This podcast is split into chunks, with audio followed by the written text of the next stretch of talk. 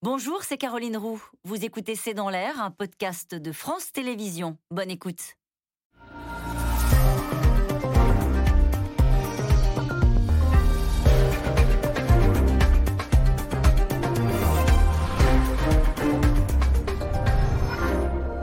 Bonsoir et bienvenue dans C'est dans l'air. Après le temps des couvre-feux et des confinements, nous sommes entrés dans l'ère du pass sanitaire, plus pleinement ce matin en France. Pour un café au comptoir, une omelette ou un verre en terrasse, pour un trajet en TGV, une visite euh, en EHPAD, une consultation à l'hôpital, il faut désormais montrer le pass, sans compter les théâtres, cinémas et autres lieux de loisirs qui y sont passés en juillet. Cette nouvelle mesure est majoritairement acceptée par l'opinion, mais les manifestants sont un peu plus nombreux chaque samedi.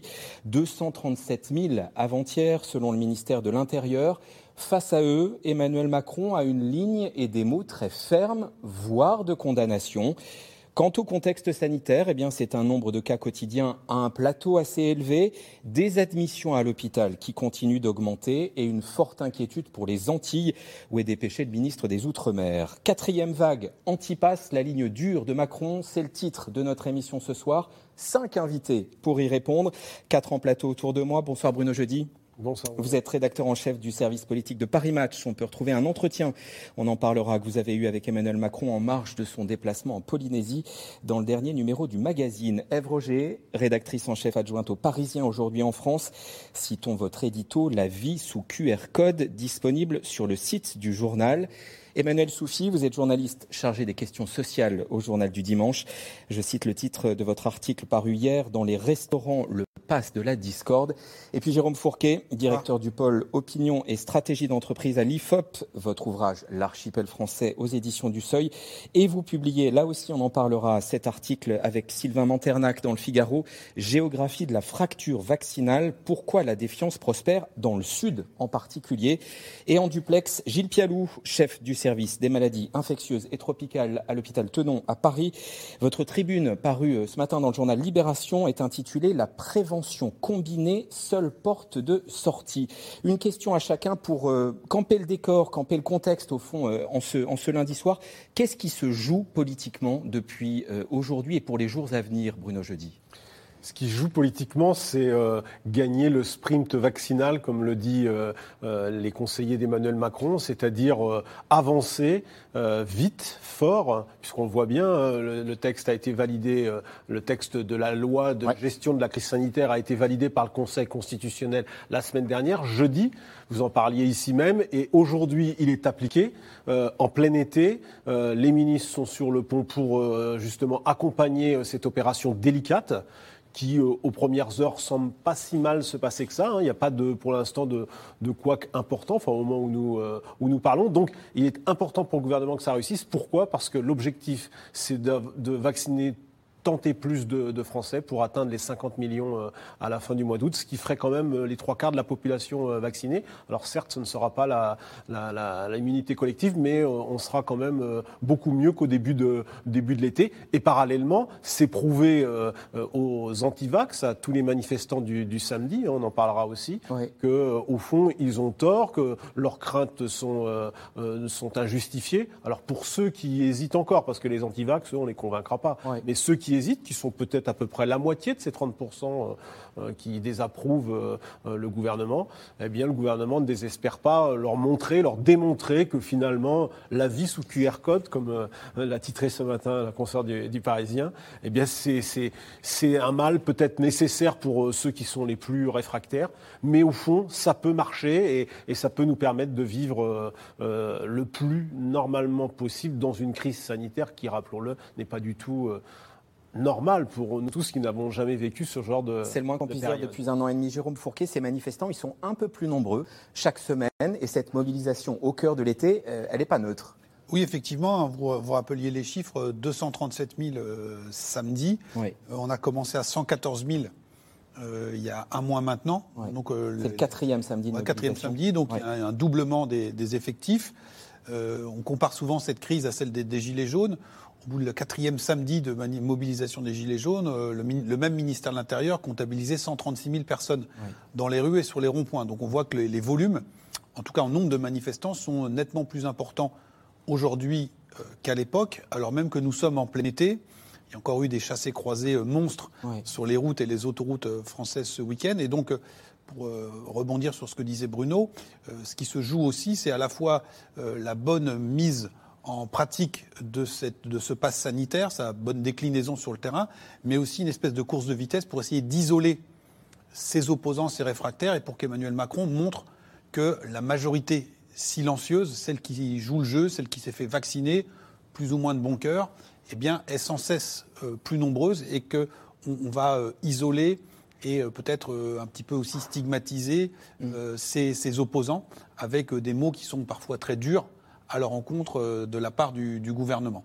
600 000 personnes dans les centres de vaccination en moyenne chaque jour à comparer hein, aux 200 000 euh, manifestants. La vie sous QR code se, passe bien depuis ce matin. Yves Roger, j'imagine qu'aux Parisiens, il y a des reporters un peu partout. On n'a pas relevé pour l'instant, dans les heures qui viennent de se passer, euh, de couac dans l'application, de couac majeur. En bah, disons on sait qu'aujourd'hui, et le gouvernement l'a répété, qu'il y aurait euh, de la tolérance, c'est une semaine de rodage et tout ça. Donc on peut, je pense qu'on n'a pas vu beaucoup de policiers sur le terrain en train de contrôler. Est-ce que les restaurateurs sont en train de surveiller les gens qui sont dans les terrasses? des amendes. Voilà, c'est ça. Donc je, pense que cette première semaine, je pense qu'il y aura sans doute pas de quoi, mais c'est vrai que c'est un grand souci pour le gouvernement, parce qu'il peut y avoir des bugs techniques, et là ça, ça serait euh, aussi catastrophique avec la, vérification du QR code, et puis des tensions. Et c'est ça qui est, qui est difficile, c'est-à-dire qu'il peut y avoir des tensions, parce que des incivilités, les restaurateurs, ils disent on est pris en tenaille entre les gens qui ne veulent pas de ce pass sanitaire et qui disent donne-moi mon café, et puis ceux qui disent au contraire j'ai mon pass sanitaire et c'est normal que, que ce soit contrôlé. Donc il y a cette espèce de tension et on ne sait pas de quel côté euh, ça va tomber entre euh, ceux qui sont pour et ceux qui sont contre. Mais en tout cas, pour l'instant, dans les gares, je crois que ce matin, euh, je crois que le, ministre des Transports est allé vérifier, il y a 400, 400 voyageurs, il y en a trois qui ont été refusés. Donc, vous voyez, il y a, je pense que, mais c'est pas, la messe n'est pas dite. Hein, voilà. Et beaucoup, voilà, c'est ça, c'est la semaine de rodage. Il y a eu des signes d'assouplissement pour faire retomber les, tensions. Test de 72 heures et non plus 48, autotest autorisé. Euh, ce qui laisse courir le, risque de quelques trous dans la raquette. Alors, on, a présenté ça comme l'assouplissement. Je pense que c'est du pragmatisme pur, c'est-à-dire qu'ils n'ont qu'une, le gouvernement n'a qu'une inquiétude, c'est que ça soit la, folie autour des tests et qu'on n'ait pas assez de testeurs pour pouvoir faire autant de tests que, que nécessaire. Hein, pour, parce que, on le rappelle encore une fois, le pass sanitaire, c'est pas seulement le vaccin, c'est aussi avoir un test négatif. Donc, on a peur qu'il n'y ait, pas assez de testeurs. Et puis, ces autotests, enfin, je ne suis pas médecin, mais je sais à quel point ils sont considérés comme pas très fiables. Donc un autotest qui pourrait être valable pendant 72 heures, c'est vraiment pas. C'est un peu. Le, pass sanitaire est efficace pour pousser à la vaccination. Je ne suis pas très sûre qu'il soit efficace pour contrôler l'épidémie. Le tout dans un contexte d'épidémie, Emmanuel Soufi, à un plateau haut et ça continue de grimper à l'hôpital et en soins critiques. Oui, ça continue de grimper. Après, ce qui est intéressant de regarder, c'est aussi la gravité des cas. Euh, on a un peu moins de décès, même si on a toujours, on peut le déplorer. Et, euh, c'est là aussi la crédibilité. Enfin, le, gouvernement joue aussi sa crédibilité dans son combat contre, contre ce virus absolument inédit. C'est euh, est-ce que la stratégie, elle est bonne? Le tout vaccinal, est-ce que ça peut fonctionner? Et l'idée étant de sauver la rentrée, sauver la reprise économique aussi.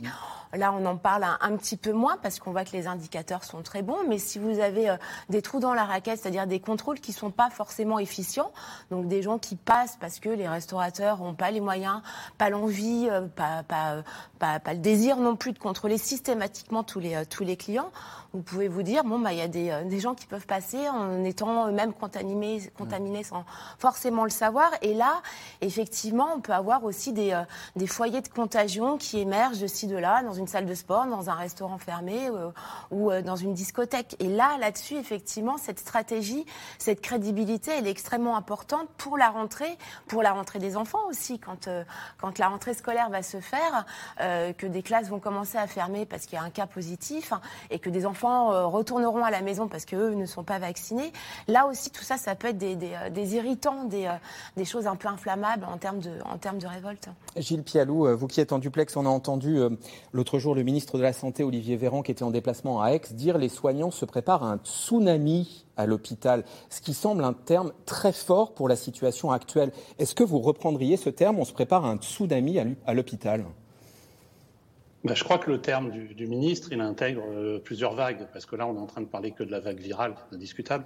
J'ai entendu dire que vous parliez de, plateau haut. On n'est pas dans un plateau, là, on est dans une ascension. Hein. Pour faire très concret, L'été dernier, mon service, c'était zéro malade début juillet. Là, quand je suis parti début juillet, on avait trois lits, puis cinq lits. puis 9 lits. Et actuellement, on est passé à 13 lits aujourd'hui. Donc, on est, je parle de, de, la médecine, là, je ne parle pas de la réanimation. Hein. Donc, on est clairement dans une phase ascensionnelle, même si effectivement, elle est décalée par rapport à l'intensité du nombre de cas et à une mortalité qui est moindre, comme ça a été dit tout à l'heure. Mais euh, non, je pense que le tsunami, il est lié à plusieurs vagues.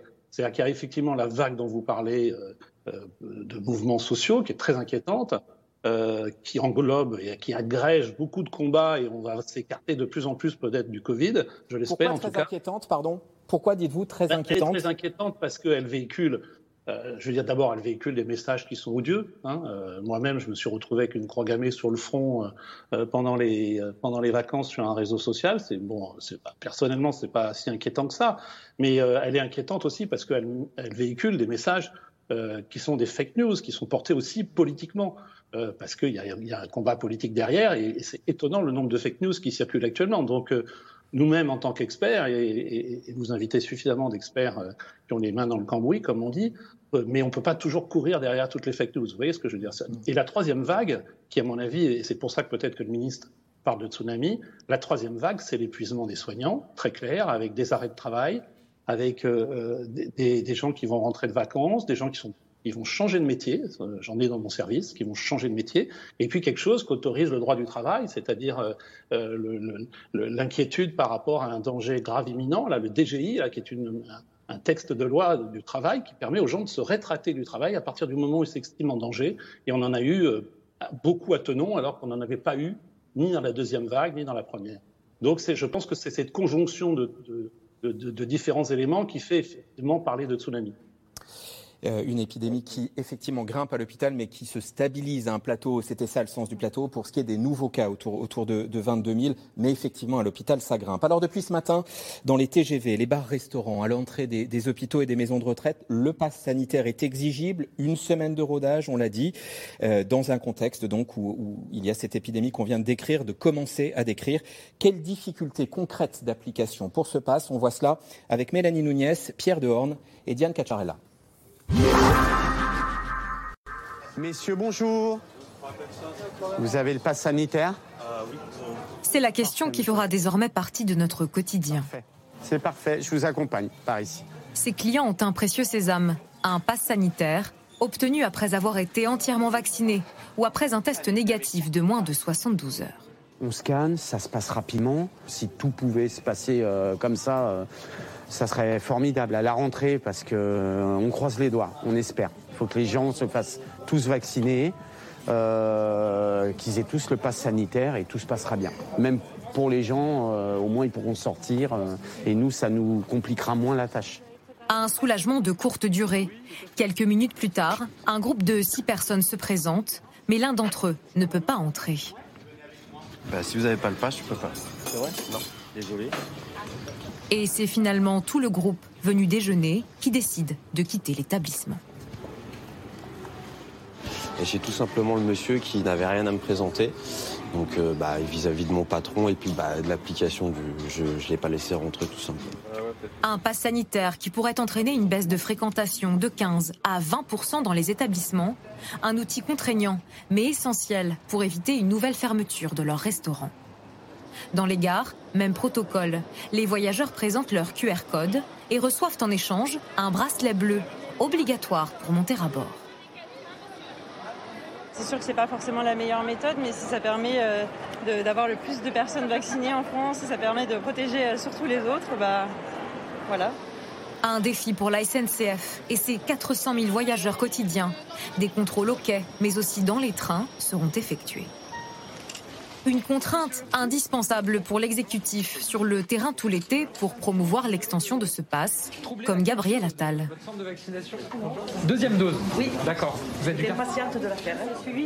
Lui promet de la clémence, mais seulement pour quelques jours.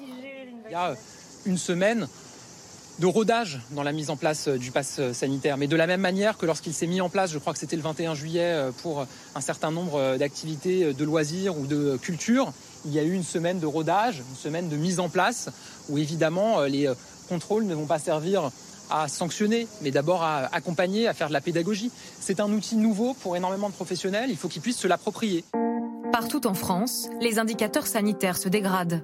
Dans le sud, mais aussi en Martinique ou encore en Guadeloupe, où les services de réanimation sont au bord de l'implosion. Les hôpitaux comptaient la semaine dernière 3531 nouvelles admissions, 746 personnes en soins critiques, c'est le double de la semaine précédente. Les équipes me disent qu'ils ont le sentiment d'être un peu comme avant un tsunami, c'est-à-dire quand vous avez le sentiment que la vague se retire, que les oiseaux ne chantent plus, euh, qu'il n'y a plus de vent et qu'on attend le moment où, où l'eau va s'abattre. Autre lieu où le pass sanitaire est exigé, les établissements de santé, comme cette résidence pour personnes âgées.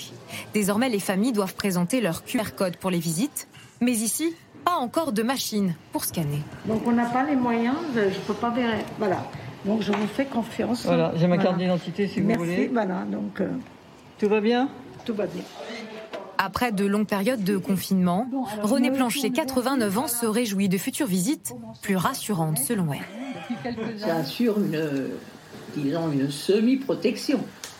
Euh, mais enfin, elle est importante puisqu'on sait qu'avec les nouveaux variants, ils sont très très contagieux. Donc ça évite quand même au moins des décès. Mais ici aussi, le pass sanitaire divise, notamment au sein de l'équipe médicale. Olivia est soignante, elle est vaccinée. On a l'impression qu'il y a deux camps, les vaccinés et les non vaccinés. Donc dans les débats, enfin voilà, quand on en parle, ah bah celui qui est vacciné, euh, il a ses raisons, mais que je ne comprends pas. Celui qui n'est pas vacciné, il a ses raisons que je ne veux pas comprendre non plus. Du coup, ça crée une espèce de tension, et ça, c'est ce qu'on voit un peu partout. Ici, quelques personnels refusent catégoriquement le vaccin et menacent même de démissionner à la rentrée. Gilles Pialou, cette euh, application du pass, comment ça se passe depuis ce matin chez vous à l'hôpital Tenon à Paris? Bah, chez nous, on a fait. Euh, enfin, moi, je suis dans un groupe hospitalier qui est à, peu près euh, homogène avec la Pitié, Saint-Antoine. Donc, on a à peu près la même organisation, c'est-à-dire qu'on a un barnum euh, à l'entrée, barnum qui est avec à la fois les gens de sécurité habituels plus des soignants, puisque comme l'a dit le Conseil constitutionnel, décider si c'est une urgence ou pas, c'est une décision médicale. Et puis, Donc, on il y a un premier tri à l'entrée de l'hôpital. Oui, qui concerne à la fois les, les accompagnants euh, et euh, les patients qui, pour l'immense majorité, les patients passent. Il n'y a pas de patients qui sont arrêtés à l'entrée. Euh, c'est juste pour, pour, fluidifier, si je puis dire, le, le passage en, pour, pour, les actes non urgents. Mm. Et puis pour les accompagnants, on leur propose des tests antigéniques. Il y a certains hôpitaux qui les envoient sur des pharmacies de proximité. Nous, pour l'instant, on, on, assume ce, ce, dépistage antigénique chez les gens qui arrivent et on a dépisté des positifs d'ailleurs ce matin. Est-ce que vous redoutez que des gens ne viennent pas à l'hôpital, euh, un public euh, plus fragile, plus défavorisé, ne viennent pas à l'hôpital en se disant j'ai pas mon passe, je ne serai jamais reçu, et, et qui ait une perte de soins de ce point de vue-là? Ben, Vous avez cité euh, tout à l'heure la, tribune que j'ai fait dans Libération. C'est une des, conclusions, c'est qu'on a un gros travail, parce que là on est un peu obsédé par euh, rattraper la vaccination, mais il y a beaucoup, et notamment les récalcitrants de la vaccination, mais il y a surtout des gens qu'il faut aller chercher. C'est le aller vert qui est, majeur. Donc vous avez raison, c'est-à-dire qu'il faut être inventif pour ces personnes qui ne sont pas geeks, euh, qui n'ont pas accès forcément euh, à, une application, ou tout simplement, et je pense qu'on peut trouver quelque chose d'intelligent, c'est-à-dire soit des guichets où on facilite, comme on le fait pour les impôts, aux, plus âgés, à ceux qui ne parlent pas à ceux qui n'ont pas la, capacité d'utiliser l'application, euh, de faire des guichets publics, et d'autre part, aller vers, c'est-à-dire, mais ça a déjà été commencé notamment en Seine-Saint-Denis, c'est aller à, domicile avec des aidants vaccinés, bien sûr, pour pouvoir permettre de faire passer les messages de vaccination, euh, le port du masque, euh, les mesures barrières, etc., et l'utilisation, bien sûr, du pass. Mais moi, je milite beaucoup pour qu'on mette le pass dans un ensemble global de prévention combinée et qu'on ne pense pas que c'est le pass euh, qui va tout régler. Le pass est un outil. Voilà, il va se mettre en place. De toute façon, ça va avoir une valeur incitative très importante pour la vaccination, c'est clair. Euh, Emmanuel Soufi, vous avez beaucoup travaillé sur les restaurants. On a vu là dans le sujet euh, ce restaurateur qui était euh, laissé par, euh, par des clients qui ne voulaient pas venir chez lui.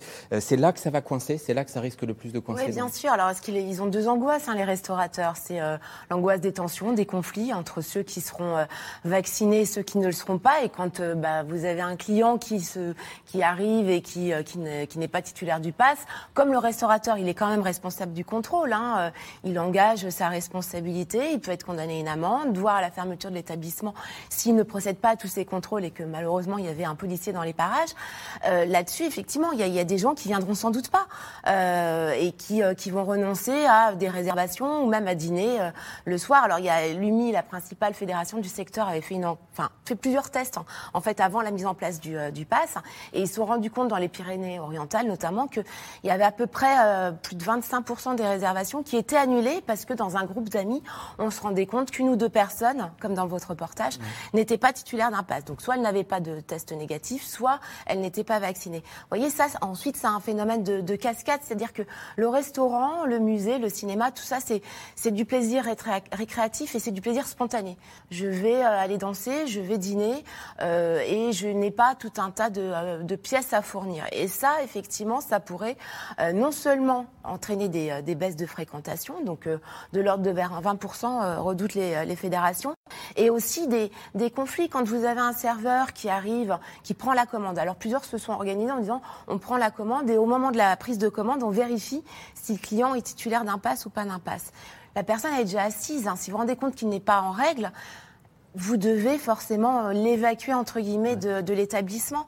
Ça, vous imaginez, la personne peut tout à fait faire un esclandre et euh, et ça et ça concourt à, à, à et c'est pas leur métier. En fait, ils vous disent tous, on n'est pas on n'est pas là pour faire la police. On a l'impression, Bruno Jeudi, qu'il y a deux options. Soit on contrôle light pour qu'il n'y ait pas de problème, soit il y aura des tensions. Il y a un entre deux ou pas? Pour le gouvernement, ça a été dit dans votre reportage euh, par l'intermédiaire de Gabriel Attab. Pour l'instant, on a bien compris qu'il allait y avoir une semaine de rodage. Ça avait été le cas déjà lorsqu'il y a eu d'autres euh, euh, mises en place de, de, de contrôle, lorsqu'il y avait, vous savez, les, fameuses, les fameux formulaires qu'on devait oui. remplir. Enfin, il y a eu beaucoup de choses. Hein. En 18 mois, on en a. Ça pas très bien marché. On en a vécu. Oui, les contrôles, ça marchait pas très, très bien. Mais il y avait quand même, où, hein. mais il y avait quand même des contrôles qui étaient effectués euh, le soir, euh, le moment des couvre-feux. Là, on va voir. Là, on, on, a bien compris que cette semaine, euh, il n'y avait pas de peu ou pas de contrôle et que euh, c'est déjà s'emparer de l'outil, comme oui. dit euh, le porte-parole. C'est-à-dire l'outil, c'est le pass sanitaire qui doit à la fois être en, dont, que, que, doivent comprendre les citoyens, mais aussi les commerçants. Ça vient d'être dit, les, les, les, personnels dans les dans les transports, dans les aéroports. Enfin, tout, tout c'est quand même une implication, euh, ça impacte notre vie quotidienne à mmh. tous, euh, à tous les niveaux, euh, pour beaucoup de professions, beaucoup de, de, citoyens. Donc, à mon avis, pendant une semaine, ça va être assez light. Après, on verra. C'est sûr que ça va aussi dépendre comment euh, ça se passe sur le terrain. Est-ce qu'il y a des couacs? Est-ce qu'il n'y en a pas? Euh, Est-ce que finalement les gens trouvent ça moins pesant que prévu? Euh, C'est difficile à, évaluer, aujourd'hui. Je pense que ça, va dépendre d'abord de, des citoyens eux-mêmes. Est-ce qu'ils l'acceptent? Est-ce qu'ils s'en emparent assez facilement? Et est-ce que finalement c'est moins contraignant que ce que tout le monde dit, à commencer par les, les anti-passes sanitaires, euh, qu'on entend bruyamment, mais euh, il y a aussi toute cette majorité silencieuse qui est prête à l'accepter. C'est ce que disent euh, les sondages. Donc il n'y a pas de raison de croire que ça va finalement mal se passer. Alors les sondages, ils disent quoi, Jérôme Fourquet? Ils disent forte minorité en soutien au mouvement anti-pass et majorité nette contre ce mouvement. En résumé, c'est ça Alors là, c'est des, des, chiffres qui datent d'il y a une quinzaine de jours. Oui. On est en période estivale, donc il y a moins de sondages aussi qui, qui sont faits. Donc en tout cas, sur les sondages qui ont été faits au bout de deux samedis de mobilisation montraient effectivement, comme vous l'indiquiez, qu'on avait à peu près un tiers de la population qui soutenait ou qui comprenait ces mobilisations anti-pass, à peu près la moitié qui les condamnait ou qui étaient euh, hostiles, et puis euh, le reste, c'est-à-dire 10-15% qui étaient indifférents. Euh, on n'a pas de, de mesures euh, plus actualisées euh, à date. Et donc, on va voir comment les, les choses vont, vont, évoluer. Mais donc, ça fait quand même une, une minorité non négligeable oui. qui euh, soutenait ou qui comprenait les opposants. Alors, euh, on dit souvent, il ne faut pas confondre anti-pass et anti-vax.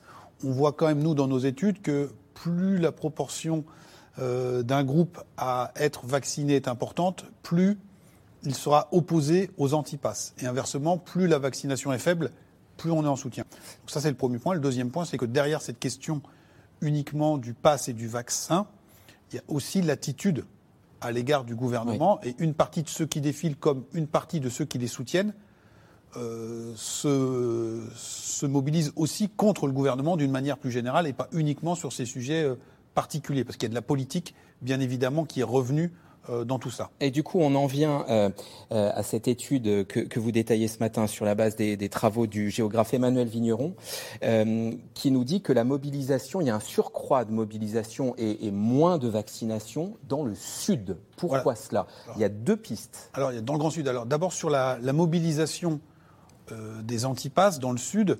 Euh, ça peut être lié au fait que la population locale est plus réfractaire parce qu'elle est moins vaccinée, oui. et aussi quand même par le fait qu'il y a beaucoup de touristes qui sont là-bas. Et on a vu dans certains cortèges, à Nice ou à Toulon par exemple, des gens qui, au lieu d'aller à la plage, des estivants, euh, le samedi, allaient défiler. Ce qui, là aussi, dans notre histoire sociale, est, quand même quelque chose d'assez inédit.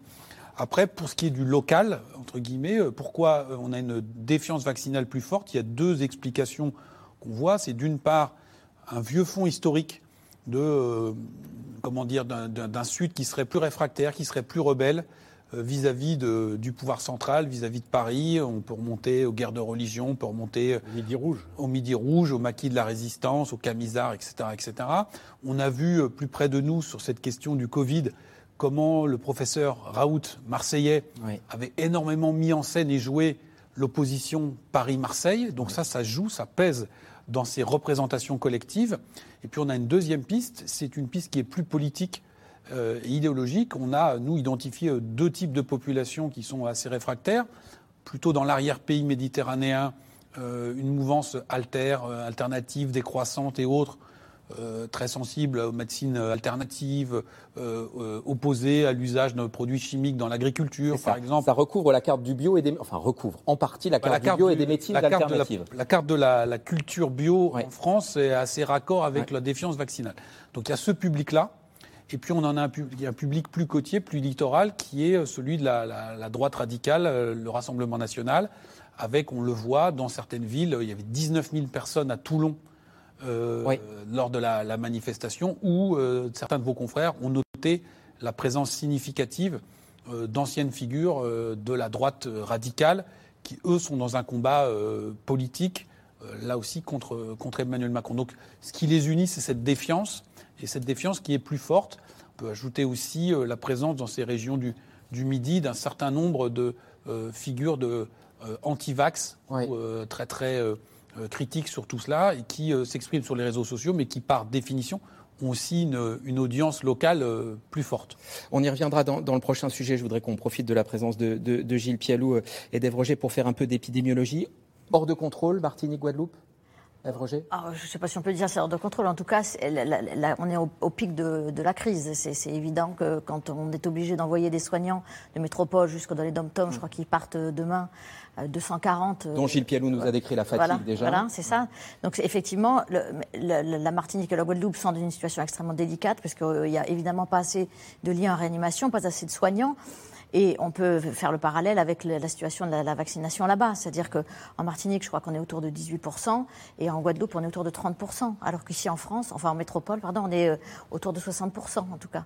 Donc il y a effectivement cette situation-là, et là, on est au pic de la crise, effectivement, dans les dom-toms. Et Jérôme Fourquet nous le disait la semaine dernière, les élus locaux n'ont pas aidé à la mobilisation pour la vaccination. Gilles Pialou, quels échos avez-vous, vous, à Tenon, de ce qui se passe euh, outre-mer, euh, Martinique et Guadeloupe en particulier?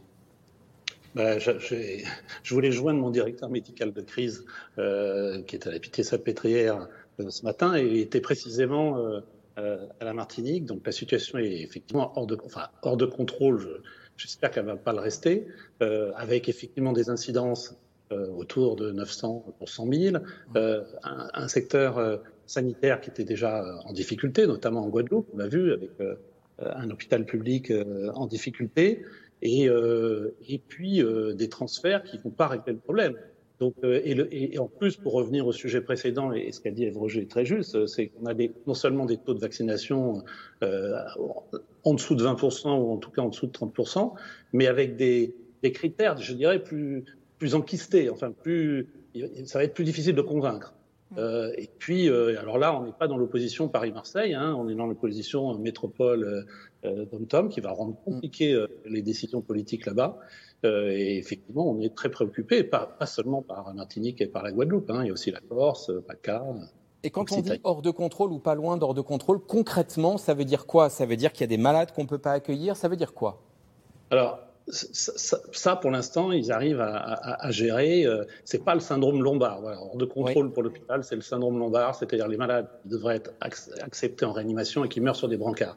Évidemment qu'on n'en est pas là et qu'on ne veut pas y arriver là. Mais il y a d'autres critères, euh, je dirais, euh, moins sévères euh, de perte de contrôle, notamment quand vous perdez complètement le, le, les clusters, c'est-à-dire vous tracez rien, vous isolez rien, vous, avez un dépistage qui est complètement euh, perdu dans, dans, dans la masse.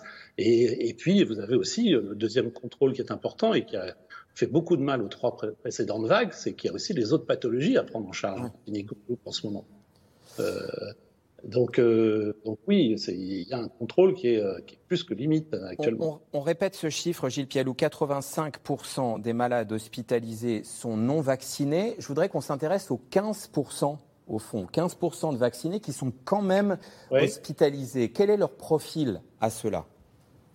Alors ça, c'est une bonne question. Je, je, suis obsédé par ça, donc j'ai tous mes internes, mes externes qui me font à chaque, à chaque visite le, le, le briefing. Bon, d'abord, il y a des gens qui ont des D'abord, c'est pas un vaccin qui protège à 100%. Donc, euh, il faut être très clair. Même s'il y a 90 ou plus de 85% de protection des formes graves, de passage en réanimation, des décès, qui est indiscutable, même avec le variant Delta, même si on peut descendre à 80 ou 85%. Donc, il y a donc déjà cela qui échappe, si je puis dire, sur le plan statistique. En plus, il, faut... il y a aussi euh, des gens qui n'ont pas eu le schéma vaccinal complet. Donc, euh, on a des gens qui ont eu qu'une seule dose, par exemple. Donc, ceux-là, ils sont dans les, dans les 15%. Et puis, il y a des gens qui ont des pathologies euh, très lourdes pour lesquelles euh, euh, ils ont quand même des formes, puisque la, le, le, vaccin n'empêche pas totalement la transmission du virus. Donc, ils peuvent être, ils peuvent être contaminés. Mais ce qui est très important aussi à dire, c'est que on, on, observe quand même des gens dans, dans, dans mon service et dans d'autres qui sont hospitalisés, qui ont des formes qui nécessitent de l'oxygène, de la dexaméthasone, etc. Mais on sait très bien que s'ils n'avaient pas eu les vaccins, ils seraient en réanimation, intubés, ventilés. Vous voyez ce que je veux dire? C'est que ça descend d'un cran la sévérité et c'est extrêmement important. Euh, question téléspectateur avant le prochain reportage. Les épidémiologistes observent-ils, Gilles Pialou, l'apparition de nouveaux variants depuis le Delta? Oui, alors après, le problème des nouveaux variants, c'est pas tellement. Bien sûr, parce que de toute façon, il y en aura toujours, surtout, ouais. et plus le niveau de circulation du virus est important, plus il y, a de, il y a de variants. Donc oui, on a observé de nouveaux variants. Après, il faut savoir s'ils sont classés au niveau international par, par variants de préoccupation, comme le son, le alpha, en fonction de leur poids et en fonction de, euh, de l'influence qu'ils ont par rapport à la réponse immunitaire et par rapport à la gravité. Pour l'instant, on ne sait pas si Delta est plus grave, par exemple, que, que, que le variant euh, euh, initial de Wuhan ou, ou, ou, par rapport au variant Alpha. Euh, et on n'en voit a... pas émerger d'autres méchants derrière Delta pour l'instant. Pour l'instant. Euh, et donc l'un des rituels de cet été, le samedi, jour de manifestation des antipasses. Alors pas un raz-de-marée, mais ils sont un peu plus nombreux au fil des semaines. Emmanuel Macron a varié les tons depuis son allocution du 12 juillet pour leur répondre. Varier les tons, mais pas la ligne. Aubry Perrault et Éric Chevalier.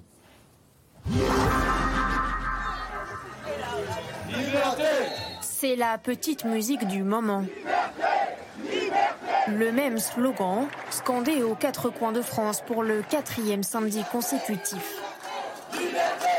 Un pass sanitaire synonyme pour eux de privation de liberté. Ils étaient 237 000 à venir le crier dans la rue ce week-end.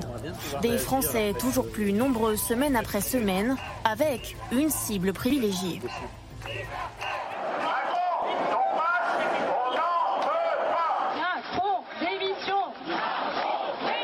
Emmanuel Macron au cœur des contestations.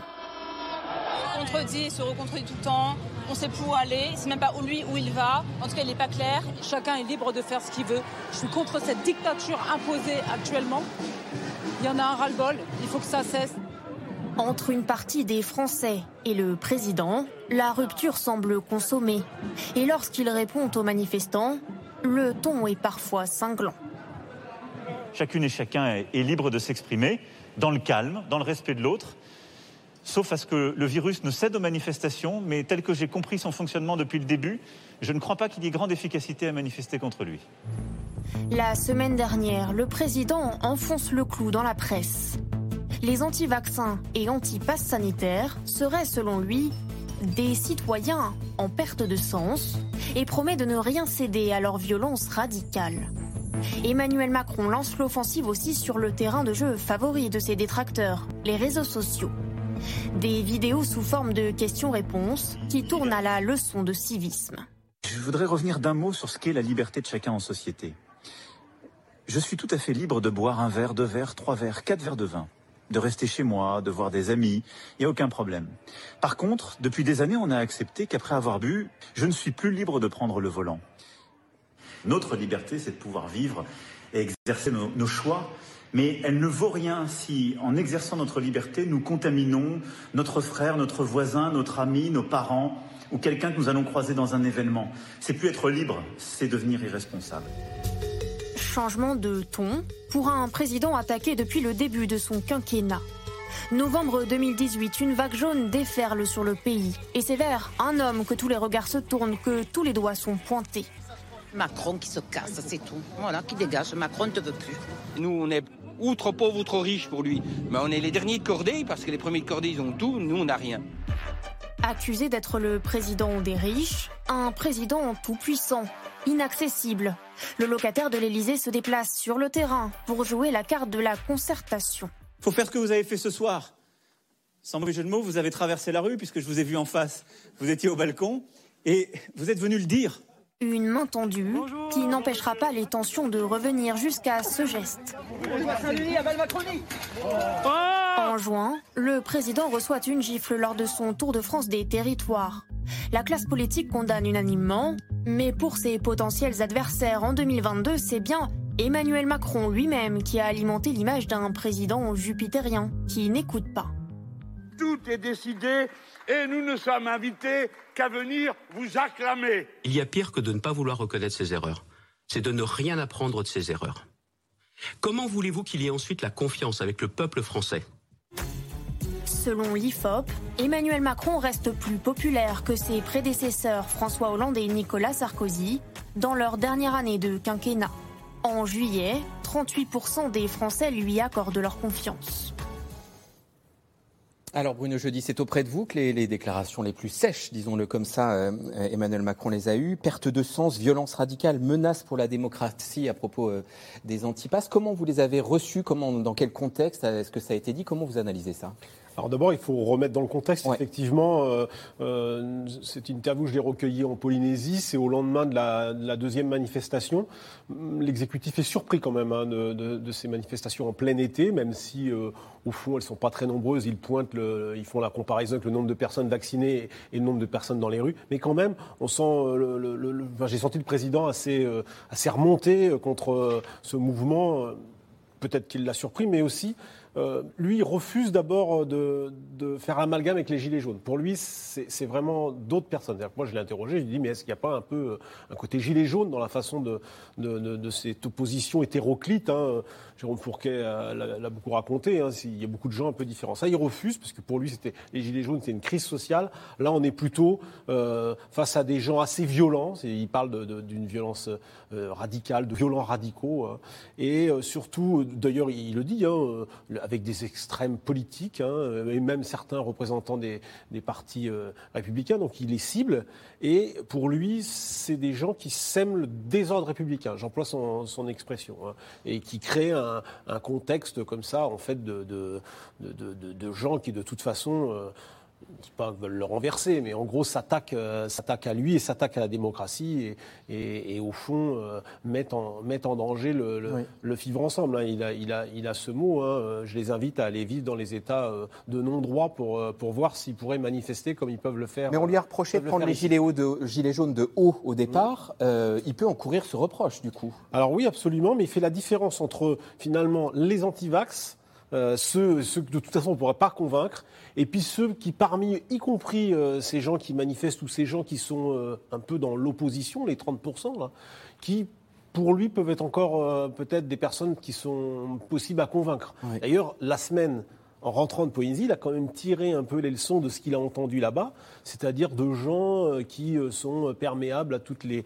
toutes les rumeurs, toutes les fake news, et qu'il a cherché un peu à convaincre, surtout les plus jeunes, parce que convaincant les plus jeunes, il espère aussi peut-être euh, essayer de ramener les parents ou les familles un peu dans, dans, la raison, dans ce cercle de la raison, comme on dit dans les, à l'Élysée. Donc c'est un peu sa stratégie, hein, mais, mais il, il, dit, il l'a dit d'ailleurs deux fois, il cédera rien euh, assez, notamment aux violences, sans parler des excès ce week-end de, de, de à travers les, les étoiles jaunes et ça, on- quand on entend l'expression Ouais. Ausweis vaccinal, par exemple, qui est une expression assez euh, incroyable quand on sait que le pass sanitaire est appliqué dans les démocraties, alors que l'Ausweis... Alors, il y a, il y a- il y a référence ces images terribles. On va voir la fameuse pancarte en- euh, anti. Je dis fameuse parce qu'elle a, elle a beaucoup tourné sur les réseaux, notamment en pancarte antisémite. Est-ce qu'on peut parler d'un mouvement violent et radical, Jérôme Fourquet Alors, euh, moi, j'appelle quand même à, un peu à la, à la modération, à, la, à la prudence dans l'analyse, parce qu'effectivement, euh, cette, Là, voilà, cette- la pancarte, cette on la voit. Ouais. Tout à fait euh, abjecte et, et condamnable, comme l'étaient les images la semaine dernière de la dégradation d'une tente de test d'une pharmacienne. Mais on rappelle quand même qu'il y a plus de 200 000 personnes qui défilent dans 150 villes de France. Et donc, euh, ces, ces dérives-là, ces exactions-là euh, sont tout à fait condamnables, mais elles, elles ne- on ne peut pas réduire ou euh, assimiler les 200 000 personnes qui défilent à cette ligne idéologique-là, même si ces lignes idéologiques-là sont bien présentes et qu'il y a des dérives. En termes de violence, encore une fois, si on fait le parallèle avec la crise des Gilets jaunes, on est sur une quatrième euh, journée de mobilisation, quatrième samedi. Et globalement, les choses se sont bien passées. Il n'y a pas eu les destructions qu'on a vues etc. Gilets jaunes. Ce qui explique sans doute aussi pourquoi peut-être qu'il y a plus de monde qu'au moment des Gilets jaunes, parce que notamment des gens qui viennent défiler en famille se sentent en sécurité dans, euh, dans ces cortèges. Donc il faut avoir ça euh, à l'esprit, même si on le voit, même si c'est dit de manière euh, euh, sans violence, il y a une colère et euh, voire une hostilité, voire une haine chez certains vis-à-vis du président de la République qui est tout à fait euh, manifeste. Et on retrouve un certain nombre de ferments de ce qu'on avait observé dans la crise des Gilets jaunes, à savoir cette accusation d'un exécutif et d'un président qui serait surplombant. Alors lui et ses ministres, euh, certains euh, syndicats euh, de la fonction publique hospitalière ont parlé d'un ton arrogant et méprisant à propos du ministre de la Santé qui a dit que, de toute façon, les, les- les personnels de santé récalcitrants, au bout d'un moment, ils ne pourraient plus euh, faire grève parce que la, la- la vaccination euh, s'imposerait euh, à eux. Donc il y a tout, et on l'a vu dans votre reportage, on n'est rien, on nous prend de haut. Et nous, ce qui nous frappe beaucoup, c'est que certes, la popularité du président euh, est plus forte, plus, moins basse que celle de ses prédécesseurs à la Au même, même époque. moment, ouais. Mais on a un véritable fossé sociologique. C'est-à-dire qu'on a euh, 52% des cadres qui, sont satisfaits de l'action du président de la République contre 26% seulement des ouvriers. Et si euh, on remonte avant la crise des Gilets jaunes, euh, avec euh, le- la, la formule de, de Jean-Pierre Raffarin, on est sur cette opposition qu'on retrouve de manière lancinante dans ce quinquennat entre une France d'en haut et une France d'en bas, et qui revient de nouveau là euh, par la fenêtre de la, la crise vaccinale. Euh, question euh, téléspectateur Emmanuel Soufi. Le mouvement anti-pass sanitaire semble cristalliser beaucoup de mécontentements qui n'ont pas forcément toujours à voir avec le Covid, comme euh, le disait également Jérôme Fourquet. Comment on sort de cette impasse quand on se souvient des mots secs dits par le président de la République auprès de Bruno Jeudi? Comment on sort de... C'est ça, c'est sûr que. C'est peut-être révélateur de quelque chose de la société, la, posture, la posture du président, est-ce qu'elle est la meilleure? En tous les cas, elle risque de cristalliser encore plus les mécontentements. Peut-être même de faire venir des gens qui, bah, pour le coup, n'étaient pas, euh, euh, étaient réellement en vacances et n'ont pas pu défiler. Et ça va être ça, c'est-à-dire que je ne pense pas que le mouvement va s'éteindre euh, le week-end prochain ou à la fin août. Euh, je pense qu'on est sur quelque chose qui est pris, perçu comme une mesure vexatoire. Voilà, c'est pris comme étant euh, euh, certes une obligation qui ne dit pas son nom. Et quand vous parlez à des à des manifestants, en fait, certains seraient même, enfin, préféraient même que ce soit obligatoire pour tous, parce qu'ils ont le sentiment que ça l'est pour eux. Euh, c'est un peu la roulette russe, quoi. Je suis euh, serveur, euh, voilà, je dois être vacciné. Je suis hôtesse d'accueil euh, dans euh, sur une foire, je dois l'être, mais pas si je suis au grand au siège d'une grande entreprise. Vous voyez, cette espèce de, de un peu de roulette russe, euh, c'est ça qu'ils comprennent pas. Question euh, journalistique, Ève Roger. Comment traiter ces manifestations Comment faire la part euh, On nous a reproché à nous journalistes au début des Gilets jaunes de ne pas avoir tout compris, tout saisi, Ouais, tout ouais. capté. Euh, comment on fait la part euh, de ce qui relève du fake news, de ce qui relève du ressenti, de ce qui relève de la parole tout à fait légitime Comment on fait? Alors, c'est vrai qu'il y, a- il y a déjà l'effet de loupe du mois d'août, parce que comme vous savez, il y avait Ouais. les JO, puis il y avait rien d'autre à côté. Donc c'est vrai que nous, journalistes, quand on travaille au mois d'août, on a plutôt tendance à, à mettre les projecteurs sur ce type de manifestation, même s'il n'y a pas beaucoup de monde dans la rue. Donc ça, c'est déjà un premier écueil. Il faut ne pas oublier, malgré tout que s'il y avait d'autres actualités, euh, peut-être qu'on on s'intéresserait moins à, à, à ces manifestations-là. Ensuite, sur, sur, vous disiez sur, le, sur les fake news, c'est vrai qu'on essaie systématiquement, et c'est difficile à chaque fois que quelqu'un dit une chose qui est fausse, par exemple, je sais pas quoi, le, le 5G dans le masque, ou, ou qu'on n'a pas assez de recul sur ce vaccin, c'est faux. On a, du, on a des reculs. Donc c'est c'est vrai que dans les articles qu'on écrit, on essaie à chaque fois de dire, selon euh, ce manifestant, ce qui n'est pas juste, en essayant de, à chaque fois de, de, de- le démonter. Mais c'est extrêmement difficile. Et puis on sait à quel point les gens qui croient à ces fake news-là, c'est- un- pas une phrase dans un article qui va pouvoir les, détourner. Mais c'est vrai que c'est un travail qui est pour nous qui est très difficile. Euh, Gilles Pialou, y a-t-il des grévistes à Tenon? Est-ce que ça a un impact sur l'activité? Et comment dialoguez-vous avec, euh, le cas échéant, les soignants dont vous nous décriviez l'état de fatigue qui disent euh, ce passe sanitaire ou ce vaccin obligatoire, j'en veux pas? Sincèrement, euh, je- des grévistes, euh, je, je- je- n'en ai pas euh, ren- rencontré, euh, je n'ai pas discuté encore avec eux. Euh, mais vous savez, le problème de la grève dans le service de santé public, c'est que le, le système fonctionne toujours. C'est bien pour ça que ces grèves sont souvent peu efficaces. Comme je dis souvent, s'il y a une grève de, euh, des poubelleurs pendant l'été, au mois d'août, ça se règle en 15 jours, et on sait très bien que le mouvement de l'hôpital public, avant la crise du Covid, n'a pas beaucoup influencé euh, la politique sanitaire. Bon, ça, c'était pour re- replacer ça dans le contexte. On continue le soin?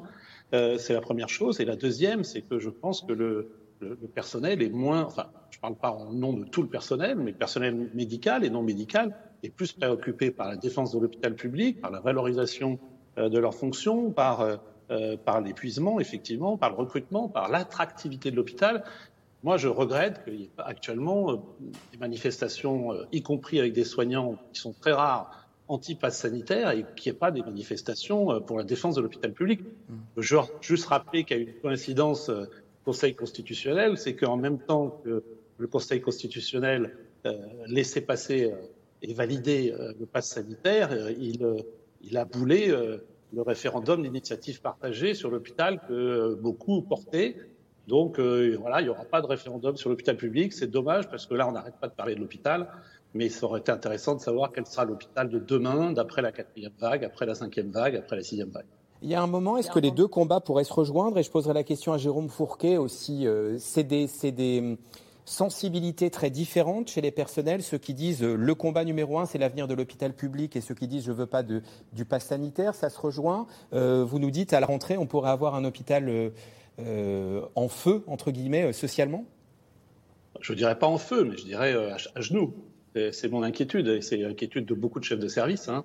Et il n'y a pas que les, a pas infirmiers et les aides-soignants. Il y a beaucoup de médecins euh, euh, qui commencent à, plier les chines euh, de cellules de crise en cellules de crise. On a repris les cellules de crise, on a repris les gestions des lits. Euh, pendant ce temps, on va commencer à faire que du Covid, hein, quasiment, hein, bientôt.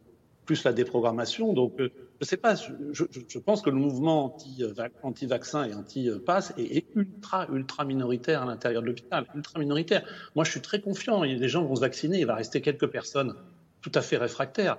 Mais c'est c'est c'est pas un enjeu parce que c'est dans la culture du soignant de se vacciner. Ils ont sorti, les infirmières sont sorties des écoles avec trois vaccins obligatoires et, et elles, elles ont pas rechigné. Vous voyez ce que je veux dire Et il va se passer avec le vaccin ce qui s'est passé avec la vaccination obligatoire des, des nourrissons. C'est-à-dire qu'on va en discuter puis après ça va passer dans, les, dans la norme si je puis dire. Je l'espère. Les chiffres- Les chiffres euh, quand, euh, disent bien ce que dit Gilles Pialou, c'est-à-dire qu'on a vu que les soignants aujourd'hui, dans les EHPAD, on est à 65% de vaccination. Alors que vous savez, il y a un moment, il y a eu le scandale, on était à moins de 50%, et les, les professionnels libéraux, on est à 88% aujourd'hui. Donc euh, c'est évident que d'ici le 15 septembre, ça va se normaliser le- la, la- la vaccination des soignants. Jérôme Fourquet. Mais en, en même temps, on voit bien que cette, cette crise du Covid et cette euh, vaccination obligatoire comme le pass sanitaire s'inscrit dans un contexte qui était déjà euh, extrêmement euh, en- enflammé, euh, inflammable à, l'hôpital. Et on entend une partie du personnel hospitalier disant on est allé au feu lors de la première vague, on n'avait pas de masque, on n'avait pas de blouse, on avait des sacs poubelles pour se protéger, etc.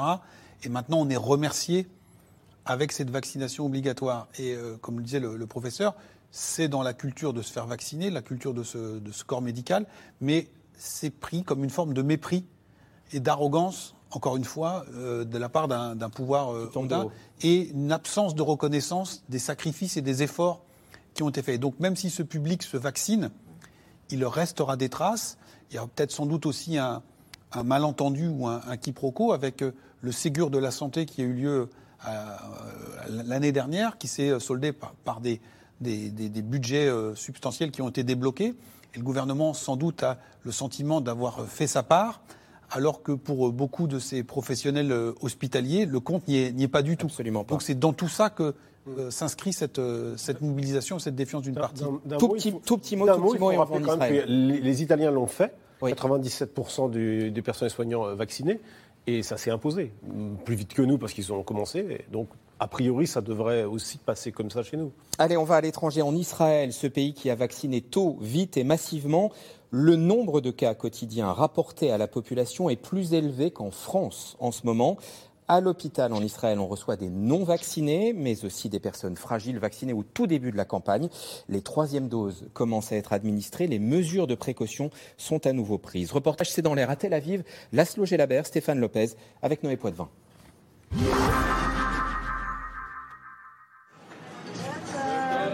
Bonsoir.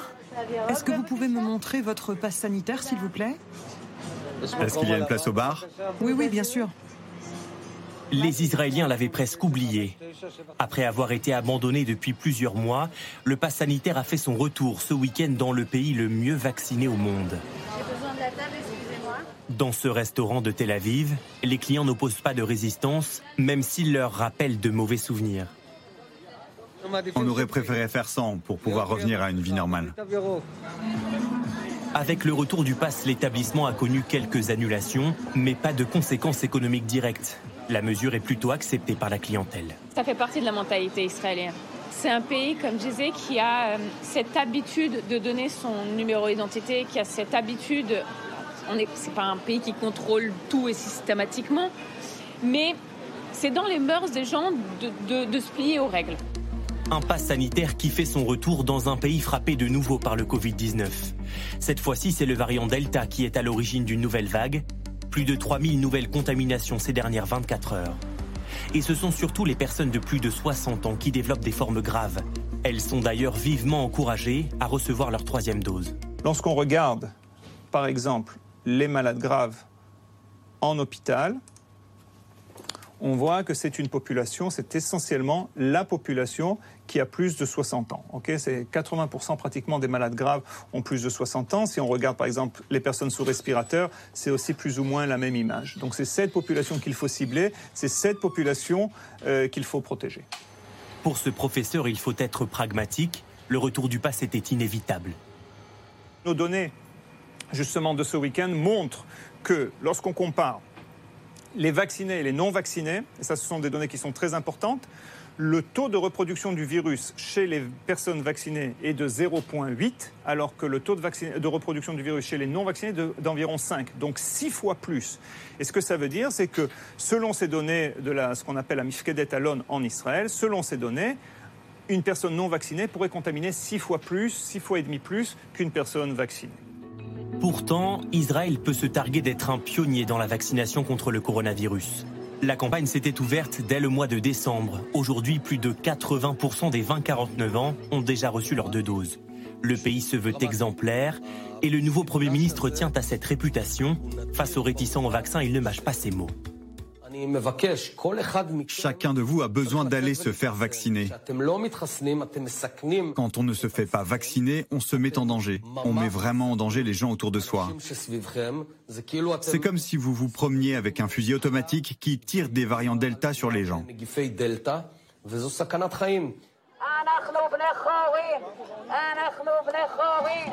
Dans la rue, des voix s'élèvent contre la politique sanitaire du gouvernement, une minorité toutefois. Ce soir-là, un millier de personnes défilent dans un quartier chic de Tel Aviv. Créer un vaccin en général, ça prend des années. Alors quand on donne un vaccin sans avoir fait beaucoup de tests, d'expériences, évidemment qu'on se considère comme des rats de laboratoire. Je n'ai pas le droit de faire beaucoup de choses. Par exemple, on m'a renvoyé de mon travail parce que je n'ai pas voulu me faire vacciner. Donc je n'ai pas le choix, c'est un viol. C'est un viol à la liberté. Depuis ce dimanche, Israël a mis en place de nouvelles mesures restrictives, comme le port du masque à l'extérieur. Même si le gouvernement veut l'éviter à tout prix, il n'exclut pas la possibilité d'un nouveau confinement qui pourrait bien gâcher la plus solennelle des fêtes juives, Yom Kippour, en septembre. Ève Roger, je disais en présentant ce reportage, Israël vaccine massivement. Vous me disiez, eh ben, pas tant que ça. Aujourd'hui, c'est 6 habitants en Israël sur 10 qui sont vaccinés, ce qui n'est pas, euh, on n'est pas à l'immunité collective à 80-90%. Alors il y a deux choses. Il y a la première chose, ça veut dire que les ados, les, 12-18 sont moins vaccinés, et on sait que les contaminations, elles partent des jeunes et elles vont ensuite chez les plus âgés. C'est irrémédiable irrévocable, donc ça monte, ça monte, ça monte en fonction de l'âge. Donc il reste forcément des gens non vaccinés dans les populations les plus fragiles. Et puis la deuxième chose, il y a la troisième dose aujourd'hui en Israël pour les plus de 60 ans. Alors ce qui est, ce qui est important, c'est parce que les plus de 60 ans ont été les premiers vaccinés. Et comme Israël a commencé tôt, on imagine que la troisième dose peut. Euh, ils ont perdu un peu d'anticorps et que la troisième dose peut mieux les protéger. Encore aujourd'hui, on n'a pas tellement de preuves de l'efficacité de la troisième dose. Mais en tout cas, c'est ce qui se passe aujourd'hui. Donc, ils sont exactement dans cette espèce de plafond de verre qu'on a décrit dans les pays euh, européens. C'est-à-dire qu'il y a un moment, la vaccination, elle plafonne. Et il y a deux, deux catégories de population où ça plafonne. C'est les orthodoxes, les juifs orthodoxes, et puis dans les, la population arabe en Israël qui est aussi moins vaccinée.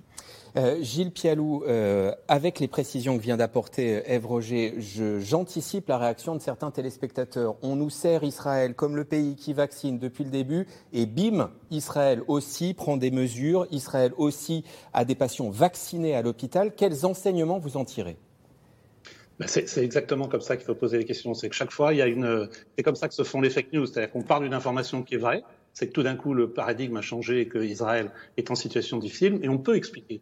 Par exemple, ça a été expliqué tout à l'heure, 60% de vaccinés dans un pays qui a été pionnier. Premièrement, c'est insuffisant, mais c'est insuffisant parce que le variant Delta, comme ça a été expliqué par le collègue, a un, R0, un taux de transmission beaucoup plus élevé, et donc ça augmente le, taux de, l'immunité collective qui est probablement au-delà de 80%. Ça, c'est la première explication. Et la deuxième, et ça rejoint ce que j'ai essayé de dire tout à l'heure, c'est que les modèles changent le modèle tout vaccinal, c'est-à-dire tout misé sur la vaccination, est insuffisant. Et vous voyez bien que les Israéliens combinent la vaccination, l'augmentation de la vaccination, aller vers les populations qui ne sont, pas vaccinées, troisième dose, récupérer, et aussi le masque dans l'espace public. Et on ne s'en sortira pas de ce delta si on ne combine pas les outils au lieu de les opposer. Et je crois que les Israéliens sont en train de le faire et ils vont nous montrer l'exemple. Et ça va être intéressant de voir. Mais ce n'est pas du tout un échec de la politique vaccinale. C'est-à-dire que le tout vaccinal ne suffit pas. Il faut tous se vacciner, mais il ne faut pas faire que la vaccination. Sur la troisième dose, une question. Euh, depuis euh, dix jours, je présente cette émission. Tous les médecins disent qu'il y, a un dilemme. Troisième dose, euh, ce virus continuera de circuler tant que le reste du monde ne sera pas vacciné. Si on garde toutes les doses pour nous, le virus va continuer de circuler. Il y aura des variants, on s'en sortira jamais. Alors quoi Troisième dose ou ces doses-là, on les donne à ceux qui en ont, besoin, qui n'en ont eu aucune. Qu'est-ce que vous répondez? Bah, D'abord, effectivement, vous avez une réponse dans votre question. C'est-à-dire que cette troisième dose, c'est aussi une question de, stock. Il y a, deux, éléments dans la troisième dose. Un, il ne faut pas que ça soit un épouvantail pour les gens en leur faisant une troisième dose parce que c'est une mesure qui fait bien et que les gens vont dire bah, attendez, si c'est pour se faire vacciner tous les quatre mois, moi ça va, basta. Ça, c'est le premier élément. Le deuxièmement, c'est que vous l'avez raconté, il y, a, 140 pays, 160 pays dans le monde qui sont en dessous de, 10% de vaccination.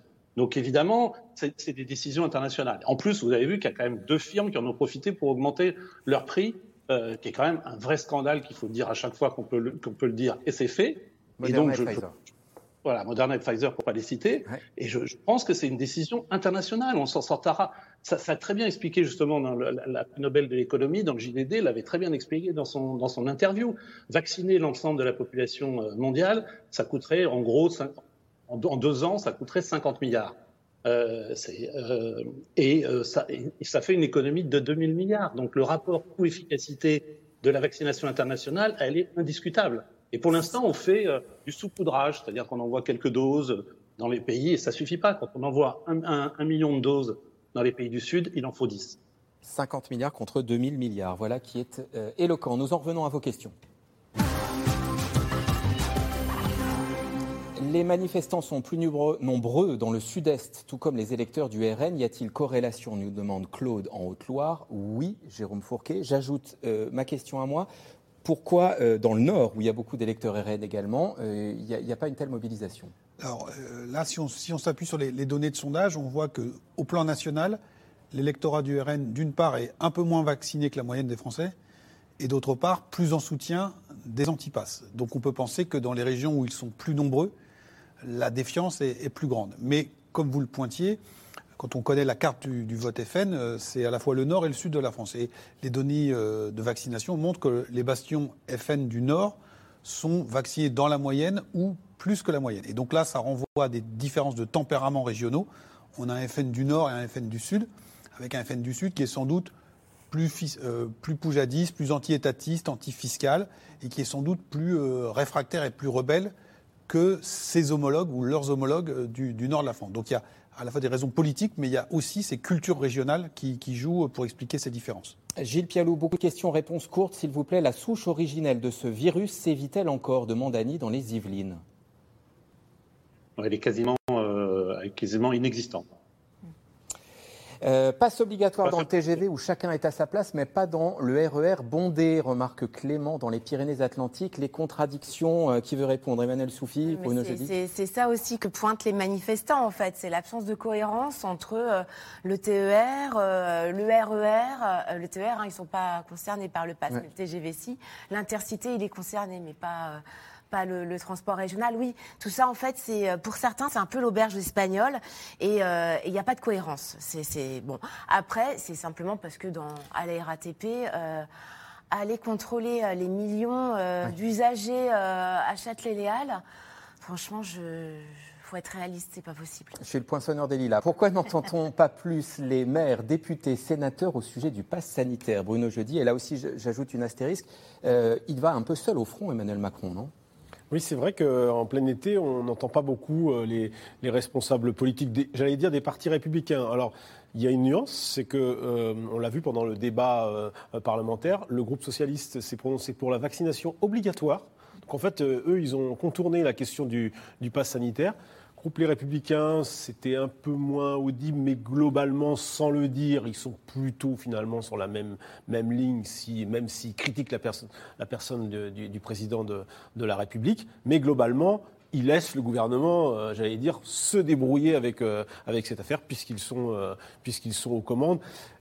N'empêche, les présidentiables, cette fois-ci, c'est l'autre catégorie. Mm. Les Bertrand, les Valérie Pécresse, tous ceux qui sont un peu en campagne là, à, faire le, Tour de France, s'expriment peu sur cette question. On les sent quand même assez gênés parce qu'au fond, c'est plutôt ils, étaient plutôt d'accord avec la première partie de l'intervention d'Emmanuel Macron, j'allais dire la partie sanitaire. C'est-à-dire qu'on voit bien qu'il n'y a pas de, critique de fond euh, sur, euh, sur, ce qui, a été décidé le, 12 juillet et qu'au fond, ce passe sanitaire va s'imposer un peu partout. Alors peut-être qu'après, ici et là, on a entendu certains membres des Républicains dire que c'était trop rude, que euh, par exemple sur les terrasses, c'était peut-être pas obligatoire de l'imposer. Mais j'allais dire, on est sur l'épaisseur du trait. La France est-elle moins vaccinée que le reste de l'Europe, Eve Roger? Eh bien non. Elle a, des, mal à mal démarré. Restons dans les JO. Le marathon a commencé très mal pour la France. Et elle vient de dépasser euh, l'Italie et l'Allemagne en termes de vaccination. Donc on est, euh, on est, on est pas mal placé. Et maintenant on parle de sprint. L'idée c'est quand même d'arriver les premiers, puisque je vais, on ne va pas revenir sur euh, le, mois de décembre et le début de la campagne vaccinale. Hein oui, Jérôme Fourquet. Pour euh, revenir sur votre question précédente, ces élus locaux ne se font pas entendre sur le pass vaccinal, mais ils sont à la manœuvre depuis des mois et des mois pour, euh, euh, en, sous-main, si je puis dire, pour accélérer la vaccination. Ils ont mis à disposition du personnel, des locaux. Et c'est aussi la mobilisation de ces acteurs de terrain qui explique les bonnes performances de la, France marathonienne hein, qui se rattrape sur la fin. Euh, ne continue pas, ne continue-t-on pas, pardon, Gilles Pialou, de payer des déconfinements trop anticipés? Ah, ben, moi, j'ai pris. Euh, je pense qu'il faudra faire les comptes à la fin de, la guerre. Pour l'instant, on est entre deux vagues. Je sais qu'il y a eu des articles qui ont, montré que si on avait euh, confiné plus rapidement en janvier, on n'en serait pas là. Mais bon, je, pense qu'il faut aller de l'avant. et, voilà, il y aura des commissions d'enquête, il y aura des articles scientifiques, il faudra euh, utiliser les sciences sociales et aussi pour euh, décortiquer tout ça. Mais euh, voilà, c'est des choix politiques. Vous savez très bien que le Conseil scientifique, en janvier, avait recommandé un confinement de sévère qui n'a pas eu lieu. Alors après, le prix qu'on a payé, c'est compliqué. Vous, direz, on, vous, vous, disiez, on, verra ça à la fin de la guerre. C'est quand la fin de la guerre, docteur je peux, Vous savez, maintenant, il faut apprendre à dire qu'on ne sait pas. Hein. Pourquoi, Le président de la République a dit qu'on en avait pour plusieurs années, donc je pense que euh, après, c'est votre, votre, impression aussi, enfin c'est votre ah, sentiment aussi. Ah, on en a pour plusieurs années? Ma certitude. Ma certitude il a dit d'ailleurs, il m'a dit d'ailleurs que le, lui, il pense que la présidentielle se déroulera avec le virus qui tourne. Je remplis son expression. Pourquoi ne pas poser aux opposants la question qu'est-ce que vous proposez euh, Nous demande Jacques euh, en Gironde? Est-ce que vous faites ça dans vos papiers, Emmanuel Soufi? Oui, bah oui, oui, parce que c'est quand même facile de critiquer. Euh, et en fait, vous parliez de Xavier Bertrand, Pécresse, compagnie.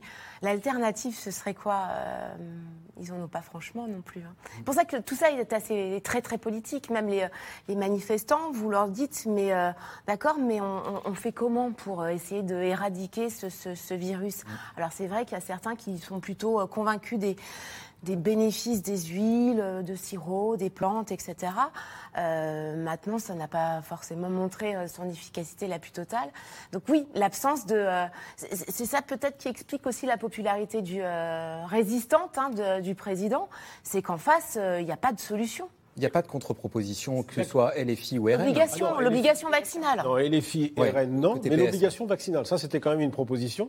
Et le, pouvoir répond que ce sera encore plus difficile à appliquer et comment on, va vérifier que euh, vous, moi, tout le monde est, vacciné? Ce serait encore plus compliqué, c'est ce que répond le pouvoir, notamment euh, au groupe socialiste qui euh, l'a mis sur la table comme une proposition, qui effectivement, on voit bien, est discutée dans d'autres pays aussi.